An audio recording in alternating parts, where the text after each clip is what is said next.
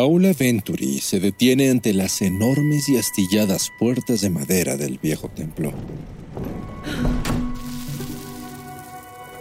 Con gran esfuerzo, abre una de ellas para apenas lograr pasar entre el polvo y los escombros de piedra que lo obstruyen. El eco de sus pisadas resuena a lo largo de los pasillos de la gran nave en medio de un silencio raramente interrumpido por el sonido de alguna ave perdida o piedras rodando. Desde su punto de vista podía observar y sentir la imponente majestuosidad de la vieja gloria de ese lugar sagrado. Columnas enormes, un órgano monumental y varias estatuas que lo observaban en silencio. Sigilosamente, se acerca con seguridad hacia el altar mayor y abre las oxidadas puertecillas que están detrás, ocultas a plena vista por una roída cortinilla roja que recorre en medio de una polvareda. Ahí se encuentra el libro que explica los saberes arcanos que encierra este edificio en ruinas y que por años lleva buscando y estudiando. No es lo que falta, sino lo que aún se puede ver y entender de lo que queda en estas paredes, fachada y columnas llenas de símbolos que murmuran mensajes para quien sepa escuchar. Mientras ojea el libro y reconoce la planimetría, sus medidas y la intención de los constructores que decidieron levantar ese lugar, un halo de luz casi imperceptible comienza a rodearla aumentando su intensidad alrededor de ella. Mientras que los murmullos comienzan a invadir más y más su cabeza. Hasta que es cegada por la intensidad de la luz y aturdida por un sonido ensordecedor que la hace perder el conocimiento en medio de un ligero tinnitus que la hunde en las tinieblas. Paula abre los ojos lentamente, solo para percatarse que el viejo templo ahora está lleno de miradas, de voces y de paredes que pintan con una lengua extraña que no reconoce pero entiende.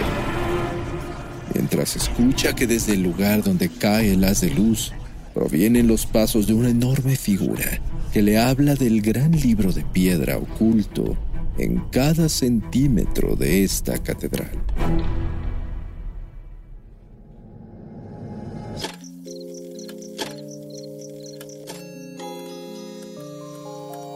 Cuando la oscuridad es interrumpida por tres campanadas. La intersección del día y la noche se transforma en un umbral listo para ser cruzado. Cierra los ojos, abre la mente.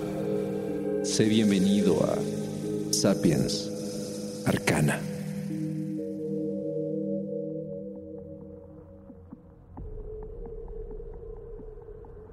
La humanidad y sus símbolos han crecido y evolucionado juntos. Con ellos se ha intentado explicar la existencia de lo que nos rodea y los propósitos que tenemos como individuos y especie. Al descubrir la enormidad del mundo, sabios y maestros de todas las eras se han sentido consumidos por el gran misterio.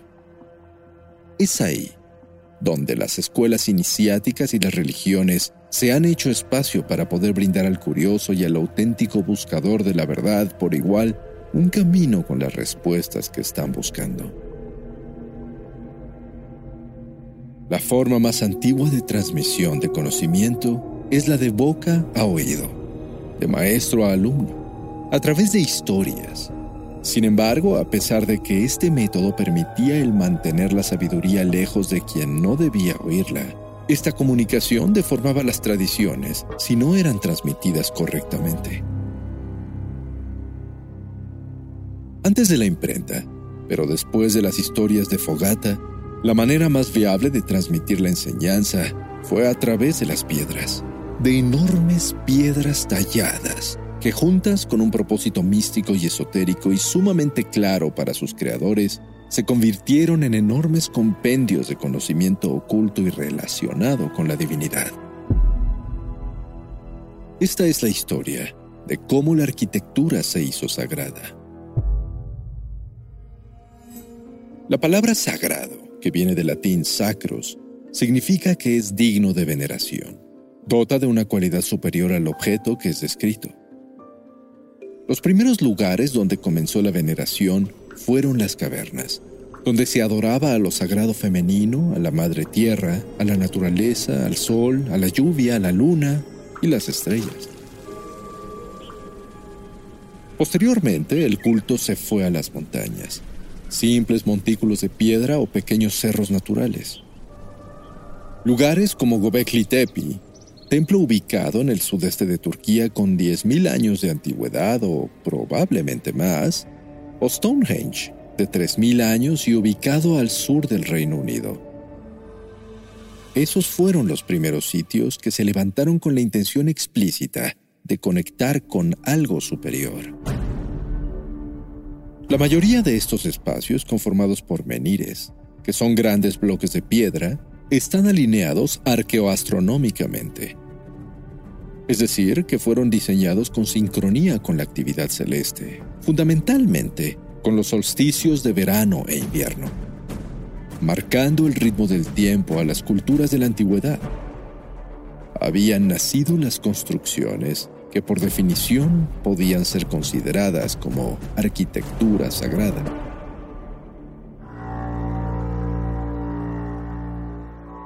Con el paso de los siglos, las técnicas para transformar el entorno se perfeccionaron y evolucionaron.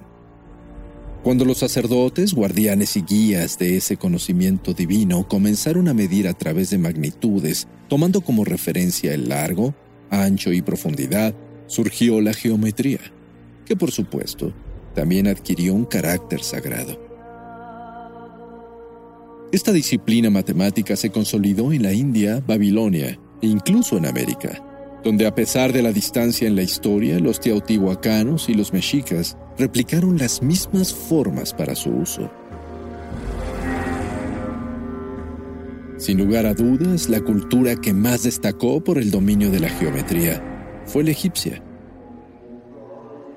De hecho, las pirámides de Giza son el primer monumento de grandes dimensiones que, además de tener la función de tumbas, cumplían con un carácter divino en toda su concepción. El círculo, el cuadrado y el triángulo son las bases de la geometría y como símbolos representan cualidades mágicas, siendo el triángulo la forma que adquirió el significado más sublime y elevado para ellos. Es por ello que las pirámides tienen esa forma y nos remiten a aquellos montículos primigenios, como si al realizar estructuras más y más altas, de alguna manera pudiéramos alcanzar a los dioses en los cielos. Cada uno de los templos construidos, sin importar la cultura, son una representación del Axis Mundi, un pilar en el que los tres mundos, cielo, tierra e inframundo, están conectados como si de un portal se tratase.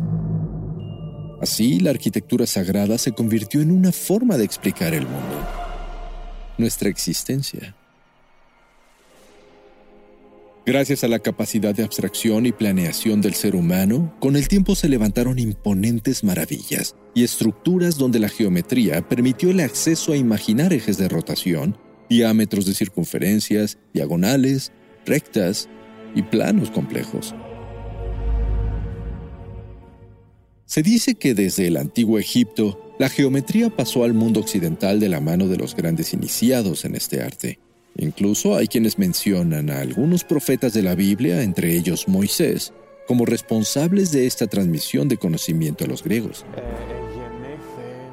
Posteriormente, fue alrededor del siglo VI a.C. en la isla Samos, en el mar Egeo, que se fundó la mítica escuela pitagórica, llamada así por su fundador, Pitágoras. No se conoce la totalidad de las enseñanzas que se impartían en ese lugar porque ningún texto sobrevivió, pero lo que sí sabemos es que además de operaciones, axiomas y teoremas, se estudiaban la matemática y los números desde sus cualidades esotéricas y divinas. Todos los geómetras y arquitectos que vinieron después tuvieron la misión de crear espacios con las dimensiones, números y formas adecuadas para albergar a la divinidad. Desde los planos, el edificio por construir debería proyectar la aspiración a lo sagrado. Pero, ¿cómo lograr contener la inmensidad universal dentro de cuatro paredes? Algunos templos famosos por la belleza arquitectónica que los constituía con la finalidad de venerar a sus dioses fueron el templo de Karnak en Egipto, dedicado al dios oculto Amón. El panteón romano, dedicado a todos los dioses, y el templo de Apolo en Delfos, dedicado al sol.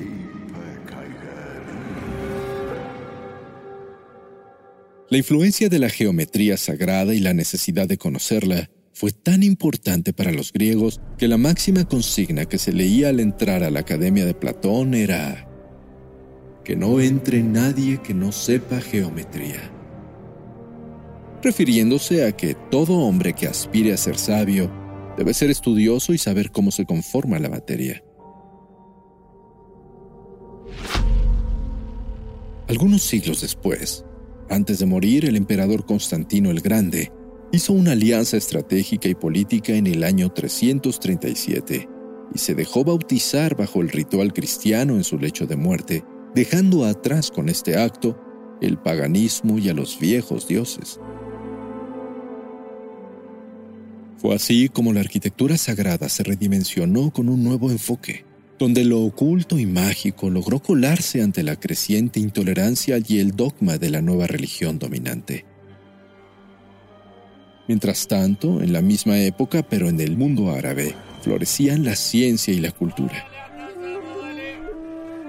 Y mientras que el arte islámico prohibía representar su dios o a su profeta de forma humana o similar, encontraron la solución de su representación a través de hermosos e impresionantes mosaicos y caligrafía.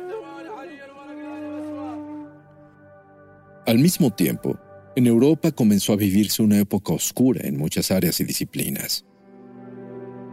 Gran parte del avance logrado por el Imperio Romano en sus 2000 años de existencia fue destruido y olvidado. Surgieron los reinos feudales y con ellos la abadía, el claustro o el monasterio. Estos eran oscuros, fétidos y opresores.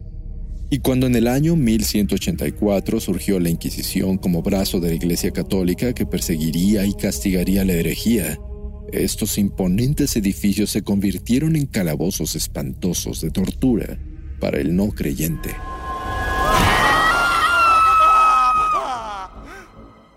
Cuando llegó la Alta Edad Media, los gremios de los diferentes oficios fueron apareciendo y consolidándose entre guerras y enfermedades devastadoras como la peste negra.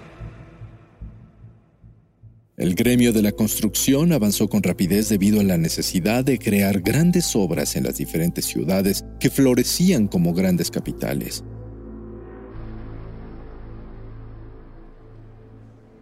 Y así, a partir del siglo XII, la arquitectura sagrada europea comenzó a tomar un tono distinto. Grandes catedrales con paredes elevadas y vitrales coloridos, luz que entraba e iluminaba el interior, mostrando la divinidad de Dios al alcance de todos los feligreses. Algunos de los templos más notables que comenzaron a edificarse en este periodo son la Catedral de Santa María di Fiore, ubicada en Florencia, la Catedral de Notre Dame en París, la Catedral de Milán y la de Sevilla. Por supuesto, un ejemplo monumental de arquitectura sagrada es la Basílica de San Pedro, piedra angular del catolicismo. Su plaza consta de una elipse, una curva que para poder trazarse debe tener dos puntos en su eje que se conocen como focos. En este caso son las fuentes que existen hacia el centro de la plaza las que funcionan como referencia para el trazo. Esta forma hace que el espacio provoque una sensación de estar abrazando a los fieles mientras se aproximan a la cuna de su fe. Este es el efecto de la arquitectura sagrada, sentirse parte de algo mucho, mucho más grande. La mayoría de la población en ese momento era analfabeta, por lo que la iglesia debía aprovechar los elementos visuales de los templos para evangelizar. Desde los vitrales coloridos hasta las gárgolas y las columnas. Todo conformaba un gran libro de piedra que transmitía el conocimiento. Todos los templos de esa época tenían altares, donde se encontraba la máxima expresión de Dios dirigida hacia el oriente, donde sale el sol. De modo que por un lado se emulaba al sol con la parte más sagrada asumiendo que era Dios iluminando el día, y por el otro, cuando se ocultaba, alumbraba directamente a través de las puertas del templo el altar, mientras se ocultaba por el occidente. Aunque la iglesia no era la única interesada en poder usar la arquitectura para transmitir su mensaje. El gremio de los constructores era el responsable de levantar estas edificaciones religiosas y se le conoció como el gremio de los masones. La masonería entonces floreció durante los siguientes 500 años, desde el siglo XII hasta el XVII. En principio habían obreros y arquitectos que eran monjes, pero fueron sustituidos eventualmente por grupos de trabajo laicos. Los masones de esta época eran masones operativos, porque trabajaban activamente la piedra. Se organizaban en logias, que era el nombre que recibía el espacio donde trazaban los planos. Y se daba la enseñanza en tres grados, aprendiz, compañero y maestro. Aunque la organización poseía un carácter pronunciadamente técnico y laboral, también era de naturaleza ritual e iniciática. Por un lado, la teoría matemática basada exactamente en la misma geometría divina de los egipcios, hindúes, mexicas y egipcios, donde el círculo, el cuadrado y el triángulo representaban un aspecto distinto de la divinidad. El círculo, la unidad de lo divino, el cuadrado, su aspecto material, y el triángulo, su aspecto espiritual. Y por el otro lado, la parte práctica, herramientas necesarias para su trazo, Así como la Iglesia buscaba transmitir el Evangelio, estos mismos constructores comenzaron a comunicar de forma velada para aquel que quisiera y pudiera ver en las paredes, columnas y rosetones de las catedrales.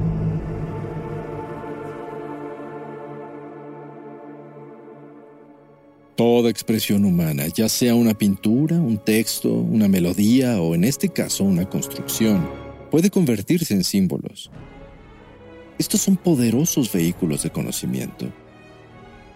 Por ello, después de que la tradición de comunicar de boca a oído quedó obsoleta, fueron estos muros quienes ocuparon su lugar. Lo maravilloso de ellos es que pueden guardar muchísima información y cada que se estudian ese nuevo conocimiento les da un nuevo significado. De este mismo modo, las catedrales que se erigieron desde el inicio de la Edad Media transmitían una filosofía oculta cuya presencia se fue acentuando más y más. El hermetismo y la alquimia. La alquimia fundamentalmente busca la transformación del plomo en oro para alcanzar la gran obra. Si bien esta era una disciplina práctica de la que derivó la química, se cree que también tenía un factor espiritual y que a través de todas las operaciones de laboratorio buscaba generar una reflexión profunda y personal en el operador. Muchos sabios y ocultistas exploraron estas grandes vetas de piedra tanto de las culturas antiguas como las medievales, buscando entre sus secretos aquel saber que comenzó a perderse a partir del siglo XVIII y con la llegada de las grandes crisis globales del siglo XX, la gente volvió a voltear hacia las ciencias ocultas y el esoterismo. Fulcanelli fue el seudónimo de un supuesto alquimista del siglo XX quien fundó su propia escuela. Su identidad fue discutida e incluso se creía que podían ser varios alquimistas en colaboración, pero tal atribución es vaga y sin mucho fundamento. La figura del misterioso Fulcanelli aún es sujeto de debates y suposiciones, sobre todo por la cantidad de conocimiento que reveló en sus dos obras, El misterio de las catedrales y las moradas filosofales, En ambas sostenía que las catedrales góticas como la de Notre Dame de París, Chartres y Amiens, así como los grandes castillos medievales, habían sido construidos siguiendo las instrucciones de los alquimistas medievales en materiales, proporciones y espacios. En ambos libros, Fulcanelli hizo gala de su profundo conocimiento de arquitectura, arte, ciencias ocultas y su rigor para ligar todo el conocimiento. De igual modo, su teoría de que los monumentales templos cristianos contenían los símbolos correspondientes al código alquímico secreto y que solo los iniciados verían, provocó fascinación y sacudieron la escena esotérica de la época. Eugène Cancelier, un joven bohemio y veinteañero, y Jean-Julien Champagne, pintor maduro y juerguista apasionados de lo oculto, fueron los portavoces de este viejo maestro alquimista. Nadie supo nunca dónde o cuándo se reunían con el maestro. Pero este par jamás reveló nada sobre la identidad de Fulcanelli. Acepto su descripción como un aristócrata de mediana edad, culto, refinado y dueño de una gran fortuna, cuyos conocimientos y experiencias lo llevaron a punto de encontrar la piedra filosofal y el elixir de la eterna juventud. Todo acto ritual, en un espacio destinado expresamente para la veneración y el culto, se sigue considerando sagrado. Tal vez ya no existe la fascinación por el detalle enigmático y oculto, ni un gremio especializado en planificar una construcción filosófica. Pero lo cierto es que el conocimiento, las deidades y los símbolos grabados en las frías piedras nos siguen observando, hablando y guiando si estamos listos para rasgar el velo de lo superfluo y atentos a escuchar su mensaje como buscadores sinceros de la verdad. El umbral se cierra hasta que la luna lo vuelva a abrir. Mientras tanto, abre los ojos y asómate en las grietas del espacio y el tiempo. Y si te atreves, descubrirás qué hay más allá de lo que consideras real. Sapiens Arcana, soñado por Luis Eduardo Castillo, esculpido por Emiliano Quintanar, trazado por Fernando Santamaría